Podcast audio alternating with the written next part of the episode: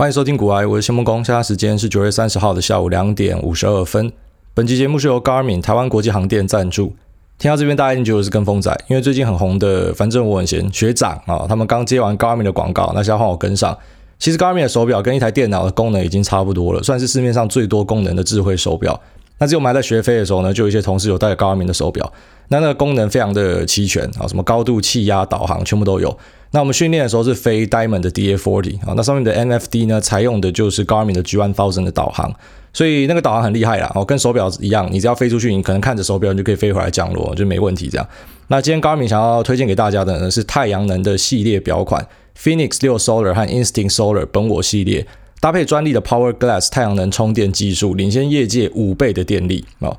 那首先这个 Phoenix 6 Solar 太阳能系列呢，开省电模式续航力可以一百二十天，那也支援三十几种的运动模式，内建全球约两千个滑雪场的图资啊，所以腕表里面呢就可以直接看到雪场的资讯，还有难易的等级。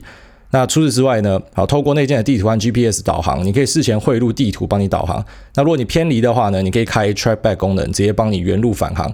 那里面还有 ABC 感测器，就是所谓的高度计、气压计跟电子罗盘。所以呢，喜欢冒险的你不可以错过。那另外一支 Instinct Solar 太阳能，你可以把它想象成是比较入门款啊，就是啊这个 Phoenix 六 Solar 呢，我觉得是比较高阶一点的。那 Instinct Solar 呢，就是比较入门的，但是呢还是有美国的军阶认证啊，所以呢这个什么防撞啊、抗冲击啊、防水、抗腐蚀全部都有。那里面一样有多种的运动模式，还有冲浪模式啊，你可以看潮汐，可以记录冲浪的轨迹、速度等等的。那一样有 ABC 感测器啊，所以也是应有尽有。那其他的详细说明非常多啊，我推荐你上官网看，你可以直接看我们的连接栏上面有个连接，那里面就是我们合作的表款啊。那这些表款呢，你喜欢的话，你注册会员之后记得要回来啊，点这个连接栏这个连接里面。那你想要的表呢，你可以输入我们的 G O A Y E 啊，就主委的折扣码，那现折两千。在这边提供给所有需要的大家。那昨天蛮多人应该都有发现说我的 podcast 没办法听，因为有一些人私讯我，那只是我没有贴文告诉大家为什么，因为我觉得很快就会处理完。然后最主要是因为我的账号被盗了，那这个盗的骇客就很像刚刚断母乳的感觉啊，就很幼稚啊，还在那边留言说啊，这是他删掉的，干他妈低能儿，给我看到本人就直接一拳把你鼻梁给打爆。那他把它删掉，那后来商道就帮我们恢复回去啊，所以根本没有伤害啦。那他觉得这样很快乐就好了。有些人觉得那种骇客去害人家东西呢，就是他在验证自己的技术啊，或者说他在宣示自己的能力啊。我就觉得就低能啊，就搞破坏这样啊。但是现在一切都正常了啊，可能文字的排版有一点跑掉，可是应该是都可以听，都没问题了。好，那最近呢，其实，在欧洲疫情有再一次的复发啊，比方说在意大利，在西班牙是最严重的。那其实西班牙呢，因为我太太从小在西班牙长大的，所以他就说其实完全不意外。当初西班牙解除封城的时候，他就说完蛋了，然后因为他的脸书的朋友们全部都已经跑出去酒吧啊，然后去餐厅啊，就开始约会见面这样，然后没有人在屌你什么戴口罩三小的啦，好，所以很快他们就整个就爆掉了。那其实欧洲会爆掉，我觉得跟他们的文化有很大的关系。我们之前。很古早的集数就跟大家聊过，就是欧洲的疫情嘛，然后就在当地的感受是怎么样。那我现在也在跟大家分享最新的消息，就是因为后来我太太他们家人是搬到意大利去了，所以在意大利上课，可是那个小朋友上课戴口罩去会被其他同学笑，非常的莫名其妙，他们会笑他。那最夸张的是哦，就之前有一次。啊，我一二月的时候，那时候去意大利的时候，我带一些口罩过去。那那个口罩是粉红色的，那我们台湾人就觉得没差，感觉粉红色口罩就粉红色口罩哪有差？所以那个口罩后来就留在那边嘛。那小朋友带去学校啊，真的就被笑了，超夸张的。就小朋友就笑他说戴粉红色口罩，所以就变成那个弟弟就不想戴了，然后就不想戴口罩了。所以就很白痴啊，就整个。呃，文化，然后还有整个社会环境，真的跟我们有很大的差别啊。当然，你可以说是因为他们可能这个整个环境跟我们不一样，所以观念不一样啊。但我在我的角度看，我觉得就是低能啊，因为家长也没有去阻止啊，你的小朋友去笑别人，他们就一起笑嘛。那更夸张的是。他们进教室要脱口罩，我觉得这是最蠢的哦。你出教室你要戴口罩，可是你进教室你要脱口罩啊，因为他们觉得口罩对小朋友不好，哦，可能会让他们窒息，可能会让他们呼吸有困难，哦这个都是真实的、真实的意见回馈，所以我觉得很夸张啦。所以欧洲那边。呃，我觉得即便后来疫苗出来呢，这个疫情应该都还会再烧一阵子哦，因为你要知道疫苗的防护并不是百分之百，疫苗的防护是七十趴左右，最好的状况是七十趴，所以说你打了疫苗之后，你还是可能会中标。那有什么东西是可以基本上防护你，好，中标机会降到很低很低呢？当然还是洗手跟戴口罩。可这两点，我觉得欧洲人很难做到。那所以这疫情可能会伴随，就是我们人类的生活呢，除了二零二零年之外，可能二零二一、二零二二啊都还会有它的存在，但是。呃，它对市场当然利空就减低了。那可能对大家来说，恐惧也减低了。然后，因为我跟大家分享过说，你现在去观察疫情，你不用去看说，哎，到底爆发了多少人，你只要观察说死亡率是多少。哦，只要人不会死掉，那就好了。只要医院不会有这个医疗瘫痪的问题啊，就没问题。好，所以大家跟大家分享一下下那个欧洲的状况。因为前阵子修正的时候，就蛮多人在讲说，啊，是不是疫情又复发了？那其实我在很久以前的集数就跟大家讲过，说我觉得疫情已经很难哈，非常困难，在对我们的市场造成冲击。那如果印象大家都记得，我那时候讲说，再来会造成冲击的，我觉得就是等到 Fed 要缩表的那一天，然后要把钱收回去的那一天呢，那个市场一定会。呃，有这个非常震撼的冲击啊，那或者是选举可能也会遇到一些修正，但是因为疫情呢，我觉得是不会的啊。我觉得这大家都不要想太多。干嘛？我最近遛狗的时候啊，最近遛狗的时候，它我只要遛秋狗出去，它就会沿路吃东西，所以我觉得我很像牵着一只垃圾车在走啊。我觉得那它真的是很像垃圾车。它沿路什么东西都会吃，它会吃地上的卫生纸、竹签，那还有鸡骨头。好，所以在这边跟大家讲一下，其实你在路上你看到狗，很多时候你会那边咬骨头嘛。其实我小时候也会，你知道骨头咬一咬，那我还觉得我自己是好人，然后因为我没有把它啃得很干净，所以丢给狗，养说啊，这个狗可以吃。那其实这个是比较错误的观念啊，这个骨头呢会对狗的消化器官造成然后一些不可逆的伤害，所以。你要喂狗，你还是喂就是你吃的东西啦，然后就是你的肉啦那些啦。可是啊，这个肉呢，你要注意不可以调味，然后不可以是咸的，然后不可以加什么蒜啊、葱啊，然后只要有爆香的都不可以。所以呃，如果说你没有办法做到这样的标准，那我觉得你就不要喂狗。就是因为你你去做了，你反而会伤害到狗这样。然后因为像这个林口的路上就很多那种老人家要去喂狗，我相信他们也不是坏蛋啊，他们就是啊就想要喂狗啊，观念没有跟上嘛，所以就丢很多骨头在地上，那狗就会跑去吃这样。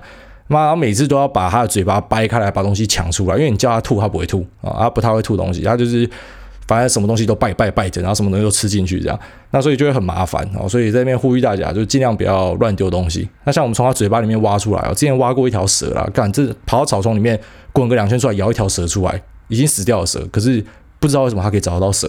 然后还有一次是啊，就是很暗的时候，然后再咬咬咬东西，然后太太就看到，就赶赶快把嘴巴掰开，一拿就是一只壁虎，而且是。不是干掉的，是那种软软糊糊死掉的壁虎。那他把它挖出来之后，他就崩溃，然后情绪崩溃，开始哭，因为真的太恶烂了。所以啊、我只能说养到这条狗真的很衰小了。它真的是什么东西都会都会吃，都会舔，很麻烦。啊，那聊一下这个美国的辩论的事情。刚刚早上好像发生地震啊，只是因为我在睡觉，所以完全没有感觉。那我也是国家认证边缘人，所以没有收到国家的这个简讯推播啊。反正我就是，如果说真的房子要垮了，我就会死啊啊，我就会死在这边。看到我没有上传就知道了。啊，那起床之后呢，就看到有很多的讨论啊，第一次看到这么多的讨论。美股群有一千多个未读的，那啊这个综合讨论群，台股群呢有六七百个未读的讯息啊，大家看一下。那就蛮多人在讨论这个地震，那也很多人在讨论这个美国的总统的辩论啊。那我个人是觉得。你知道我之前有跟大家劝过，就是说你你选举好选完，反正九十九趴的人，我真的是这样跟你讲，九十九趴的人生活是一样的啦，不会有改变啦。哦，你在那边啊摇旗呐喊，然后觉得选了一个人之后，你的生活会不一样啊？你想太多了，赶快去看那个反正我很闲的那一部哈，大哥、二哥跟三弟的，你们就是三弟啦，应该说我们都是三弟啊啊，除非你是二哥或是大哥啦，你是有在这个呃马上会直接受到冲击的人啊之外，那你会被影响。那其实大部分的人生活是一样，所以千万不要为了选举。啊，跟家人吵架，你可以到群组跟大家吵架，干，反正大家都不认识嘛，然后吵完发泄完就好了。可是不要跟家人吵架。哦，那天去台南喝牛肉汤的时候，就跟我朋友讲，因为他家里是钢铁韩粉啊，那是很凶的那种钢铁韩粉，然后会骂很很粗很粗的东西那一种。那他就很常跟他爸妈吵架。我最后面跟他讲，不要吵啊，你回去就跟你爸妈讲说，就是中华民国万岁，韩总一定赢啊，就韩总会逆势而来这样子，然后让爸妈开心就好了嘛。哦养你养这么久了。那让我们开心就好，你没有必要去构造改革你爸妈。老实讲啊，你过了六七十岁之后，你要你要怎么改革啊？改了又怎么用啊？你把你爸妈劝回来，那去支持你喜欢的人又又怎样啊？那你不如就让他开心就好了。我觉得啦，就人到一个年纪之后，你也不要去什么改革他们的啦，就算了啦。那看完这个辩论呢，一言以蔽之啊，就两个小朋友在吵架啦，然后一个幼教老师在教大家不要吵架。但是这个幼教老师呢，我觉得他是比较偏啊，就是拜登这一边的。那其实看起来，我觉得川普是略占上风，哦，虽然很明显，川普就是来吵架加插嘴，那拜登呢，就是来这边闪神，然后再加啊分析，然后不然就是被告，哦，那主持人呢，感觉比拜登还用力，所以有一个大胆的想法，如果今天主持人，因为主持人也是民主党的嘛，那如果今天主持人是总统的候选人，拜登变副总统候选人，因为反正重点是卖他那张脸去吸票嘛。啊，然后这个 Harris 呢变成是国务卿的话，我搞不好这样就碾压川普了啊。但是是我大胆的想法，我就不懂为什么美国要派一堆老人家来选。好，那一言以蔽之哈，一言以蔽之，我觉得其实川普他表现的不够好，我觉得他最好的表现就是他应该要让拜登多讲话。啊，你知道拜登的弱点就是他很常讲错话，或者说他很明显就是在念稿。他在很多访问上面，或者说呃一些你知道就直播的串流上面，就很明显看到这个家伙就是在背稿念稿嘛。啊，你觉得现在人是智障吗？现在人一定都看得懂了。好，所以呃两边的基本盘都有，就那种钢铁粉啊，钢铁民主党粉、钢铁共和党粉都有，之下就要比谁可以抢得到最多的这种所谓的中间派。好，虽然 中间派在台湾现在不知道为什么变成是一个，你知道现在大家都说啊没有立场的人是废物或什么，但其实我告诉大家。中间派的人还是多了，然后就是大部分的人都是属于那种，反正我今天看谁喜欢，然后也不一定说有看证件，然后搞不好就看脸，然后这种啊看他的表现，然后我觉得啊我喜欢他我就投他，这种人是最多的啦。所以啊你要去吸引这种人的票呢，我觉得呃川普的做法还是太激进了啊，他其实就只要。呃，温和的啊，温和的，当然还是有他自己强烈的个人风格，然后去表示他的一些看法跟意见，然后静待拜登自爆就好了。好，这个是最聪明的做法。但是很明显，川普控制不了自己。好，那拜登当然就不用讲了。拜登，我觉得他其实一直都是一个比较无聊的人啊。我觉得他是呃，不知道为什么这次要派他出来选，然后我觉得比较可惜啊。那当然，这个辩论会结束之后呢，你就看到啊，其实。老实讲啊，现在是一个真相不太重要的时代。你在一些粉砖，你看到他说川普赢的；你在一些粉砖，他看到他是告诉你说拜登赢的。反正一个辩论各自表述啊。那左边的人就说左边赢了，右边人就说右边赢了。但是其实到最后到底是谁赢的，反正只能等到投票才知道嘛。啊，所以大家就静待投票就好。但是我个人觉得，不管这两位谁上，其实对美国的国运都不会造成根本性的影响。啊，我知道有些人会跟你分析说，啊，比方说川普上啊，对于这个亚太的布局，啊，我说对于压制中国会比较有利。然后这是我认同啦。那但是也不是说拜登上他就完全会放中国啊去长大茁壮，我觉得不会。我觉得其实打中国是朝野共识，当然我相信川普会打得更大力啊，但是不代表说拜登选上，呃，那整个世界就要毁灭了。我觉得没有那么严重啊。不过我们用事实来看，确实在这个川普政府的任内呢，他对台湾是比较好的啊。所以我的看法，我还是觉得我比较倾向这个啊川普这边，但是我没有投票权啊。好，那其实我也没有很疯啦，所以其实谁选上对我来说没差了，我不会像那个什么啊好莱坞的艺人啊要情绪勒索啊，告诉你说，哎，我们又要移民了啊，其实。我刚好看到粉砖在贴，我觉得就很无聊，又在贴那种什么啊，Google 要去移民加拿大的人数数量上升，干你娘！二零一六就玩过一次，现在还要再玩一次吗？我真的讨厌这种情绪勒索的。我告诉你，像这种，这就是我美国版本的亡国感呐！我告诉你说，美国要完蛋啊，所以赶快移民啊！当初说要移民的那些好莱坞的，他妈的到底谁移民的啊？最有名就是《绝命毒师》的那个 Walter 嘛，啊，除了他之外太多了，那一连串可以大家去找看看啊，没有一个移民啊，啊，大家还是留在美国啦，因为生活根本其实老实讲，就对他们来说是没差啦。所以。呃，我我不喜欢这种就是用情绪勒索的方式啊。那除此之外呢，我觉得其实谁选上啊都可以啦。然后就是对于股票操作呢，或者说对于这个世界的进展呢，我们还是相信说人类会往更好的方向去啊。所以我觉得没有大家想那么严重啊，不要因为这样子跟家人朋友翻脸啊，没有必要。那我只期待就是 Rockstar Game 啊，因为他们那时候有有下一个 flag 嘛，他们就说啊，只要川普啊在的任内呢，我们就不会出 GTA 六。但我跟你保证啊，就算下一届川普选上，他们一定要出了，因为他们其实就是你知道，就是又一个这个情绪勒索仔啊。因为 GTA 本来一集跟一集之间就隔很久，那就是刚好说川普任内那时候就是 GTA Five 嘛。那那现在 GTA Five 之后隔了这么久之后，他应该就要出 GTA 六了。只是那时候刚好前阵子他们有一个中间可以呃可以 buffer 可以缓冲的，就是这个 Red Dead Redemption 哈，辟邪狂杀二。那辟邪狂杀二这个效果呢是没有 GTA 强啦。那那后续的。滚进来的钱呢，也没有 GTA 的鲨鱼卡这么厉害，所以我觉得 GTA 六就算川普选上，他们最后面还是会出啊，只是他们可能会就用一些呃不不不不的理由，那把它出出来啊。但是我觉得其实很多都这样，你知道搞情绪勒索，最后面就是就是搞情绪勒索，没有别的。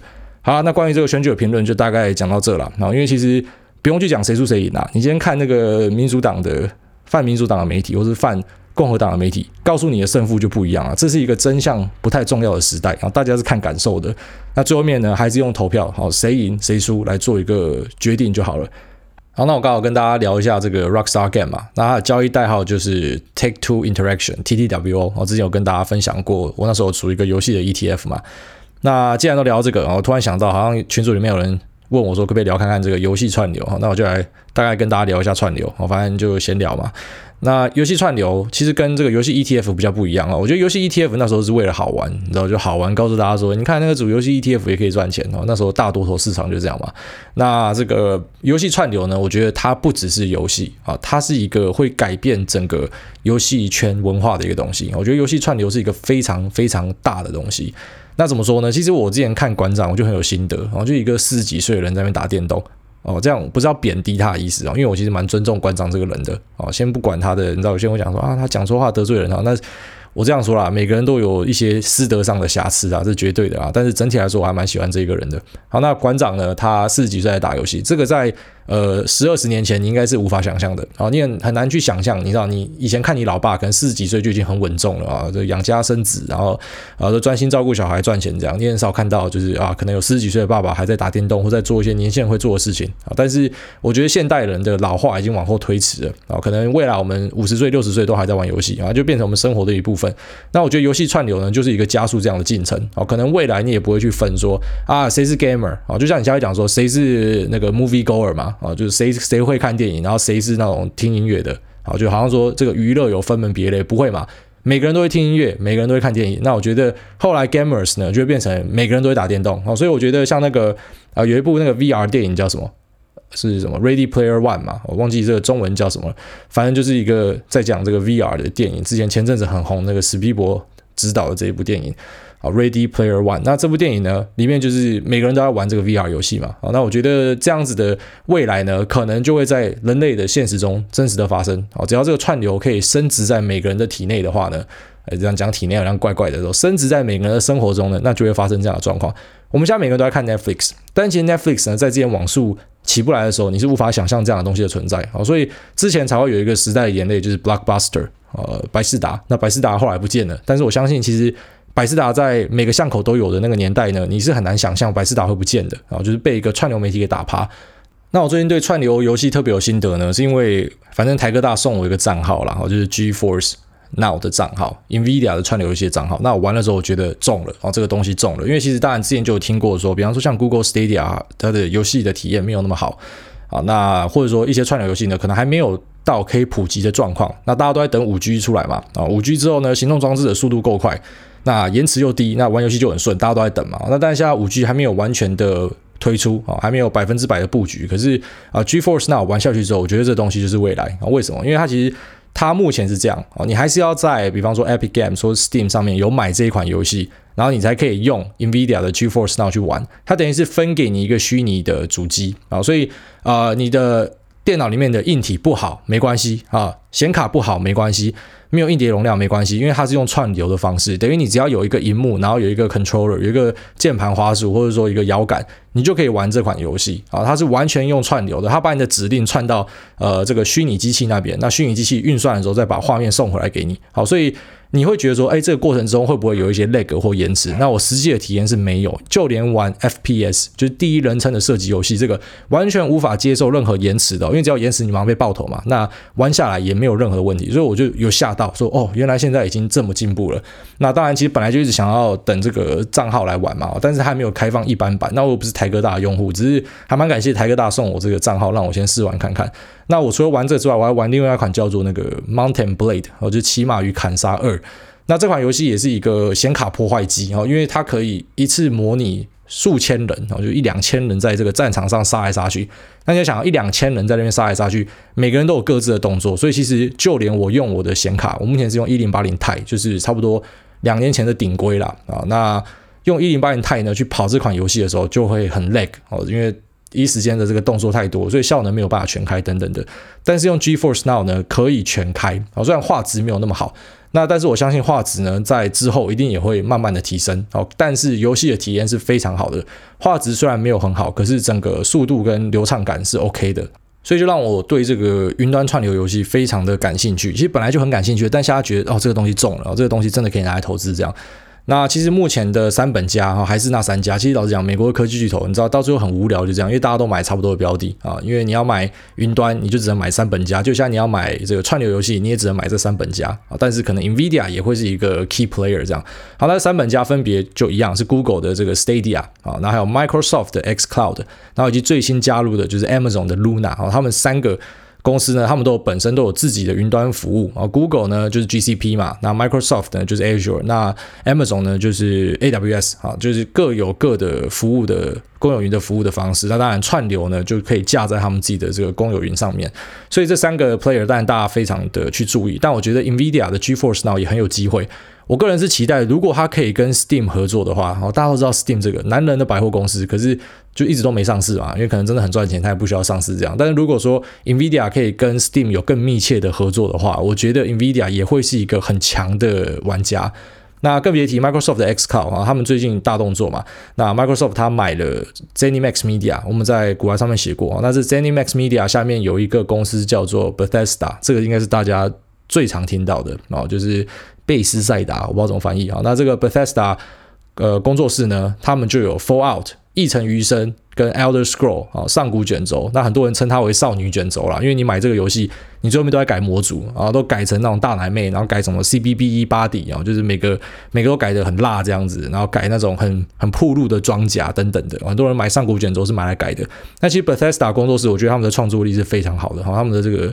呃，作品的发想，然后的 IP 的设计，各个都非常厉害。但是他们有一个美中不足的问题，但其实好像玩家也不太介意这个美中不足的问题，就是它很常出半成品，它的游戏出出来都有很多的 bug，那所以玩家就要自己去修改。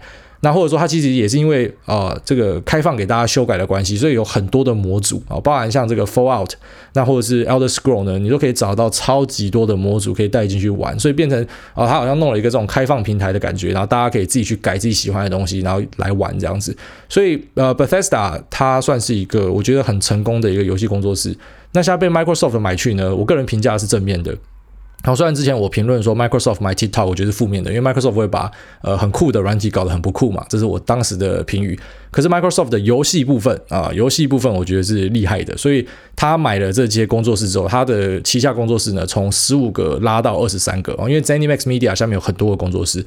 那 Microsoft 前阵子也买了 Minecraft 啊，这个方格子人，这应该大家都很熟悉的一款游戏。那我个人是觉得 Microsoft 在游戏的布局上面已经越来越全面啊，特别是像啊抢下了 ZeniMax Media 下面啊，包含什么毁灭公爵也是他们的游戏啊，很多大家玩过耳熟能详的都在他这边。那我觉得这个就是要去打串流游戏的第一战哦，你要有够多够强的作品在你的这个平台上面啊，可能是独占的。那或者是说，你可以在这边抢先可以玩啊，当然你就可以直接把铁杆玩家直接给吸进来，所以我还蛮看好 Microsoft 的 xCloud 还有它的 Xbox Game Pass 这件事情啊。那目前我是知道说 Microsoft 可能在明年啊第一季、第二季呢也会进军到 PC 上面，所以它绝对是一个非常非常强的 player。那目前 Amazon Luna 我觉得还有待观察。那 Google Stadia 呢？我是看了一些网络的评测啊。Google Stadia 我自己没有玩过。那前阵子大家是讲说它的游戏体验不好，但现在最新的我看它玩一些呃大作也是很顺，然后载入速度也很快，所以 Google 应该也是一个还蛮强势的玩家。那其实在这里面最特别的，我觉得还是这个 Google 跟呃 Amazon 这两家。我觉得 Amazon 虽然是后来追的嘛，但是他们两家。的特色在于说，Google 呢，它有绑 YouTube 啊，所以你直接在 YouTube 上面直播游戏的，可能就可以跟这个串流去做一个结合啊。你看到谁玩，就可以直接连过去 Google 玩游戏什么啊。你不要觉得这个好像哦，好像没什么影响，影响超大啊，因为很方便嘛。那 Amazon 呢，它下面有 Twitch 啊，那 Twitch 就是一个非常有名的游戏直播平台嘛，所以当然它也会有这样的优势。那 Microsoft 目前你看不到这样的优势，但是 Microsoft 有跟脸书合作啊，那这个可能就是在后面追会追的比较辛苦。那除了这三家之外，就我刚刚提的 NVIDIA 啊，NVIDIA 它比较像是特立独行在外面，但是我还是非常看好 NVIDIA。那我觉得它如果可以跟，比方说 Steam 或者说什么什么 Epic Games，然后有一个战略上的合作啊，然后可以绑里面的游戏，然后推出订阅制啊，那就超杀的。只要谁可以先绑到够多的游戏，推出订阅制，我觉得就统一江山的了啊。因为其实呃，我之前自己有体验啦，那我最后面看最新的评测啊，其实我觉得网络上玩家开始觉得。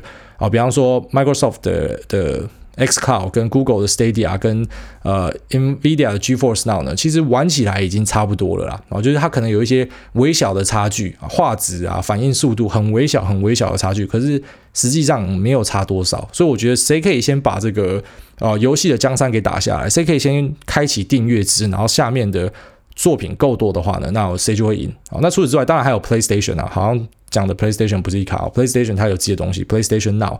那有一些小公司，像是 Vortex、Liquid Sky、Shadow 哦，都有在做自己的串流服务。但是我觉得啊、在股票的布局上呢，还是以大公司为主。所以，那我自己的看法啦，如果说我要去组一个游戏 ETF 的话呢，我可能就会拉 NVIDIA 跟 Microsoft 当成是主力。那 Google 跟 Amazon 呢，我会把它放在第二顺位。好，那其实 Google 跟 Amazon 我又比较看好 Amazon，但是 Amazon Luna 还没有正式的呃看到有太多的资料，所以还没有办法去评断啊。所以就我看来，顺位应该这样：NVIDIA 跟 Microsoft 同排第一啊，然后再来就是 Amazon，再来就是 Google。会这样子，那比方说你可以去配一个三比三比二比二，或者说三比三比三比一，好等等的一个比例，然后去买啊这些股票。好，那也记得不要一次买进啊。如果说你觉得这个配置不错啊，那你对于串流游戏人看好的话呢？好，比方说你准备一百万好了啦，然后一百万呢你配好之后，啊你也不要一百万直接一次就买进去，一百万可以分成，比方说两个月的时间来买啊，然后再按你自己想要的比例呢分批的去投入啊。因为我们之前在群组里面跟大家聊过很多次，那也蛮多这个有经验的交易者出来跟大家分享，就是说其实。分批投入真的太重要了哈，因为你真的不知道你会买在什么样的位置啊。如果说你真的就买在一个短期的高点，有时候那个心理上是承受不住的。那但是最近其实美股的这两三天的反弹哈，我觉得已经够猛了啦。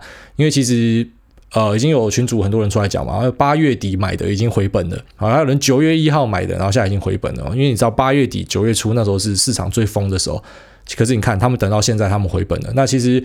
很多股票也继续的创新高了啊，所以我还是抱持我之前的看法，就一贯的看法是，我觉得呃现在的修正或什么都没有问题，因为我们有看到营收的实际跟上啊，那我们也看到这个复工的进度有持续的开出来，所以对于美股我觉得是没有太大的问题，然后是可以持续的布局的。那只是当然短线的涨涨跌跌然后，会不会再来一个比较规模大的修正，那个没有人猜得到了啊。但是千万不要空手，我们上一节跟大家讲，千万不要空手，因为你空手，所以呢，你看现在那些。好，当初被杀到的，现在已经回去了，甚至倒转了。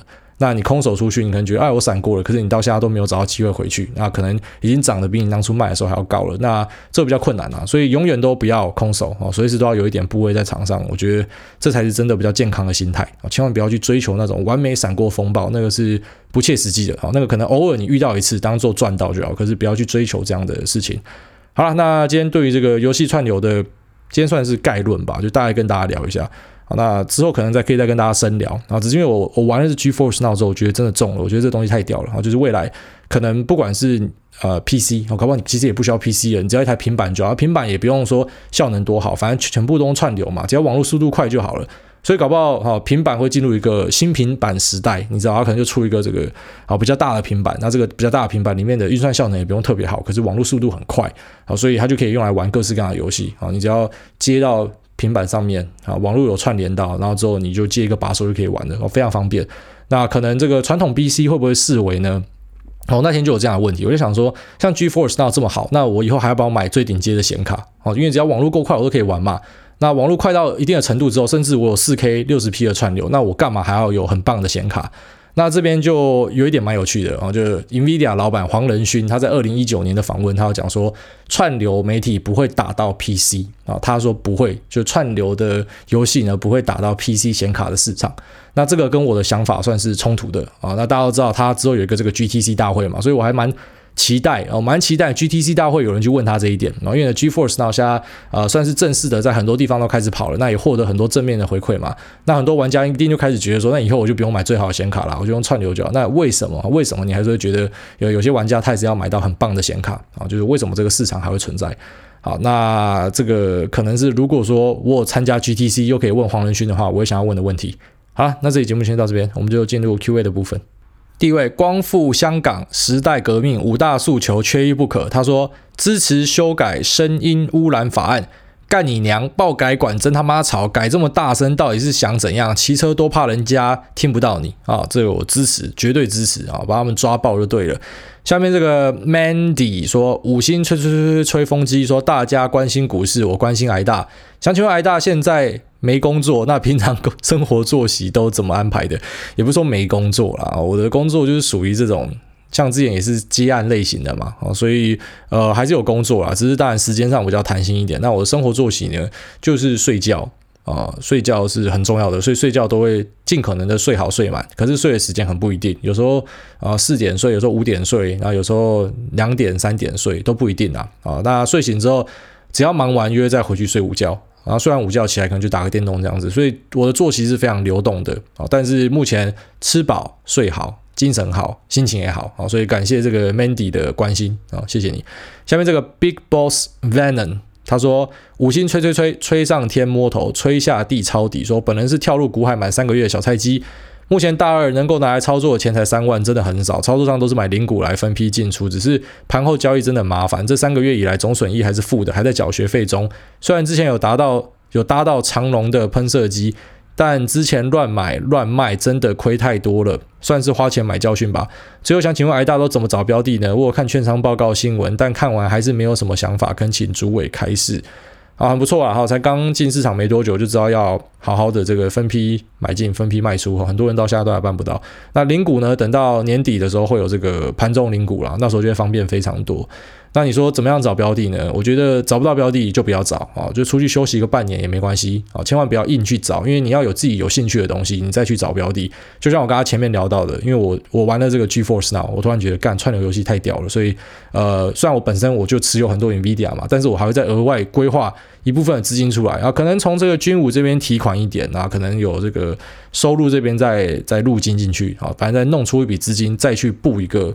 呃，云端游戏的我自己要组的一个啊投资组合，就我自己的 ETF 啦。那这是因为我看到了这个游戏，所以我觉得你还是等吧啊，因为不是每天都要操作的啊。比方说，像我自己本身这个周期也是很长啊，也可能就是一一个月动一次啊。我买进了标的，我一个月才动它一次之类的，那也不是每次都有东西可以买啊。其实到最后你就会发现，比方说我拿这个美股举例嘛。然后那美股举例，大家也发现，就是你讲到后来，你看你要投资 AI 啊，那你要投资自驾车，你要投资这个呃 data center 啊资料中心，或者说你现在要投资呃这个云端，然后外加串流游戏，你最后面都是买 NVIDIA 啊，因为 NVIDIA 就是全包了啊，它的这个呃 GPU 就是全包了。那或者说啊、你要买一些好，比方说像电池啊，那你想要买新能源啊，你想要买电动车啊，那最后面你买的都是 Tesla 啊，就是美国的这种科技巨兽呢。他们本身自己就包很多东西啊，所以你买来买去就偏不掉就这几只啦啊。那可能偶尔你会想拿一点点的小钱去布局一些啊，你可能觉得很有趣的东西，像我自己就买了啊，Snow。虽然 Snow 我真的觉得干它超贵的，可是还是买了，还是先试单的。啊，那我也买了 Unity 啊，Unity 表现就非常好。那像 JFrog，我看大家在讨论，我也超想买看 JFrog，但是后来我就没买啊。但是像这样啊，这种比较小型的公司，或者说像今天晚上会出的这个 Palantir。我觉得它也是你可以买的，可是可能就是很小很小的资金去买就好，它可能不会是你重压的标的啊。但是其实大标的，大部分花比较多钱在上面的人，应该还会是就这些科技巨头啦。啊。其实大家最主要应该都还是会买这些啊大公司，我觉得是这样啦。啊。所以其实不用急着去找啊，有没有人家不知道的东西？然后其实很多东西都是大家知道的，那只是这个强的东西它就会越来越强，好，强者恒强。好，下面这个邪恶细菌人说猫猫猫，美国定期定额 ETF 推荐吗？可以啦，哦，美国的。呃，你要这样买是 OK，但是我会建议啊，比方说像很多人在买这个 ARK 嘛，我觉得 ARK 其实不是一个很好的定期定额的东西，因为毕竟它还是主动选股啦。那我觉得要定期定额的东西，还是要以这个指数化投资为主，所以你可能可以选啊、假设如果是买美国市场嘛，那就 VTI 或是 QQQ 啊之类的，那这就是一个选择。下面这个小黑小熊黑黑说，菜鸡吃鸡肉，不吃只吃菜啦，啊，不要供他小。他说很喜欢挨大节目，每次听都很有收获。想请问挨大一，台股最近操作不顺，买了标的一直不涨，还连跌好几天，总觉得台股的个股交易量很多都不大。除了全指股，是不是做手很容易操弄股价？想放弃台股，把资金转到美股了？二，面对连跌好几天的标的，忍不住认赔卖。一卖出又马上涨，很想再买回来，但怕被双八。请问癌大遇到这样的事情吗？啊，首先第一个，这个操作不顺是正常，最近真的比较困难哦，因为台股，呃，我自己也分享了嘛，八二零减码，然后后来九月上一次的这个下跌又再减码一次，所以台股下的现金部位是比较高的，啊，美股基本上就还是全部都在里面。好，那台股其实很明显啊，你盘中已经比较难看到那种所谓强势族群了，啊，就是比方说这个类股轮涨。那台股本身虽然还是属于健康的，可是我觉得它是在一个休息的状态啊，它是一个一个休息的状态。那台股其实很多时候上涨的时候呢，都要有这个族群轮涨，好像这样换来换去，切来切去，然后才会一起往上涨啊。那平常的时候可能大家一起休息啊，所以现在很多人会讲说，啊，台股比较像是垃圾盘啊，这个垃圾你可以说是垃圾，你也可以说拉台机啊，好像只剩下台积电一家停在那边。啊，那其实还是有强势的股票啦啊，比方说我自己最近有在看这个八零八六啦，然后就是宏捷科，我觉得这个还蛮猛的这样。然后联咏呢，好像也跌到低点之后开始有一点反弹了啊。那或者说联发科感觉也杀不下去，会不会之后可以有这个出货许可呢？就有机会啊。我觉得等待，现在可能台股就进入一个等待的过程。那第二个，你说你卖了之后就马上涨哦，这个每个人都遇到了啊，这个非常非常容易遇到的事情。那如果说呃你卖了之后，然后马上涨回来，那你又想要买的，那我就问你一个问题，那为什么当初你要卖掉？所以你一般卖掉的东西，我都建议你要么。你就是不要看的，然后要么就是你自己的心理上就要知道，说我卖掉，那我的原因是什么？所以今天它涨回来，那你就要去思考了，为什么当初啊，你有更便宜的价格可以买，你不要买，然后你要等到它涨回来，你才要想要买啊。如果说你只是想要追强势的话，那当然你就要敢追嘛。可是如果你不敢追强势，然后你又搞不清楚你自己持股原因是什么啊，那就比较危险啊，就是搞到自己进退失据的话是蛮可怕的。下面这个仙人掌嘴说前列腺液都流出来了，他说听挨大干屌那些低能弱智超爽，再给我更多。啊，感谢，快把你的前列腺液给擦干净。下面这个米粒出走说五星推推推说，想要听绝对正确的广播内容，就一直打一一七报时台听中原标准时间就好啦，不要再出征别人的内容。有什么听不舒服的事了？支持挨大有做自己的勇气，这就是挨大的魅力啊！感谢支持，我觉得大家都应该这样啊，因为其实你知道，其实像像我听我太太是讲很多，她在追的 YouTuber 啊，得忧郁症啊，生病啊，啥小的。那、啊、台湾有这样很多 YouTuber 嘛？有些你已经很明显看他们走中了。那其实我觉得他走中是因为他生病了啊。有些你看得出来，那影片拍我就不讲谁了，但是一看就知道就，哦，可能是有，有精神上的压力了。那也有也有听到一些八卦讲说，现在有些 YouTuber 哦，可能比方说像之前哦比较有名的哦，什么某太太，她不是也是就生病嘛？然后那或者是最近好像有听到有类似这样的事情。反正总之就是，我觉得你如果太在意别人的想法，你为别人而活是非常辛苦的啊。你如果今天做的事情，比方说你你不管是写订阅报告的，还是你是录节目的啊，还是你是一个老师好了，如果你平常都在演戏的话，那其实真的会超累的，因为你你塑造出来的这个人设并不是你啊，你要记得这演戏本身就是一个很很痛苦的过程啊，就像你你你在秀感，你要装高潮，那个是很辛苦的事情，所以你没有办法演一辈子，你知道吗？你要赶快去认清这点啊，为什么你会想要演？那你想要演，当然很大一部分就是啊，我可能想要维持我的粉丝，我的听众。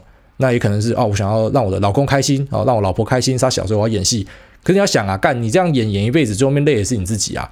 啊，为什么你你不要就做你自己就好啊？如果说你做你自己啊，当然可能你会有一个啊短期上的冲击啊，但也没办法，因为这是你自己做的孽障啊，你自己的卡嘛，因为你之前都在演戏嘛啊。可是你做自己之后呢，你可能会有一个这个转换的过程，会掉一点听众，掉一点这个支持者，可是你一定会吸引到新一批就喜欢是啊你这个样子的人，所以我觉得。呃，做自己对每个人来说，哈，是一个必要的事情。而且做自己三个字很容易讲，干他妈的国中生也会讲做自己啊。啊，一个可能八十几岁要进棺材的阿伯也会告诉你做自己，可是这个程度就差很多啊。国中生做自己就是你知道，妹妹头嘛，好干一点，然后戴一个粗框眼镜，然后把那个刘海，然后刘海跟那个隔壁那个须全部塞到那个粗框眼镜里面，然后破一个做自己，然后加一个那个颜文字这样，然后就就他只是在随便讲讲嘛。可是一个八十岁的人，可能是因为他已经看过了很多，所以要告诉你说你应该要做自己。可是我觉得无论是谁啊。不管是国中生，好，国中生写这样的东西，虽然他可能没有办法完全理解，可是我觉得这也是一个很好的起步方向。那八十岁的可能已经太慢了，他到八十岁才发现说，干他要做自己，可是已经太慢了。那我觉得你不如就现在觉醒吧，啊，也不是叫你去当个绝亲呐，啊，就是啊，get work go broke 啊，不是这样，就是说只是啊，我们应该更活出自己啊，你就是当你自己就好，你也不要觉得怕得罪别人，因为你一定会得罪别人啊。我之前有跟大家分享过，哎，不是跟大家分享，这好像是。搞忘记是跟谁分享，反正就有人问我说啊，你要怎么面对这种？假设有人讨厌你或什么，我就想说，干奇怪了，我今天去看什么啊？比方说 Arcade Fire，Arcade Fire 的歌我超爱听的。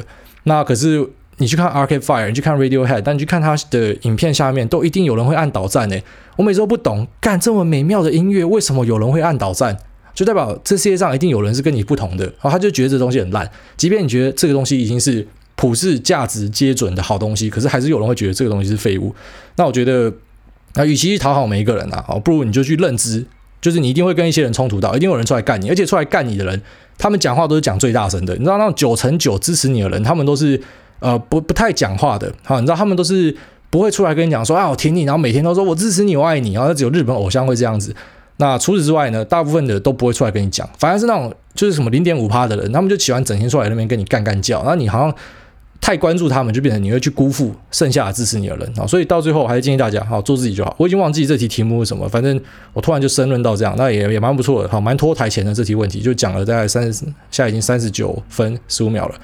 好了，那这期节目先到这边，先这样啊。那有重要问题啊，一样你可以到这个 Q&A 这边问。然后发现来 Q&A 问的人已经没有像之前那么多了。然后虽然我们点阅数还是有持续的上升，但我觉得这是好事啊，因为大家开始知道说，其实啊，去这个群组里面就得到问题了嘛。然后他最后面就来听这个股癌分享一下他的一些看法跟心得，聊聊天。那我觉得这也是不错的啊，反正我们就是塑造一个环境，让大家尽可能的去把这个生活里面啊，投资本来是一个可能很玄啊、很复杂、很困难的东西，那变得简单一点，变得好入口一点啊。当然，可能有些人还是做不好，那没关系嘛。那你可能你就把它当成是一个，就像你去听国际新闻啊，都喜欢听国际新闻，啊，听国际新闻对你生活也不一定有，你知道就直接的帮助啊。就是你有一个国际观啊，那你你听了财经，你也可以说你有个财经观啊，反正好玩就好了。那先这样，拜。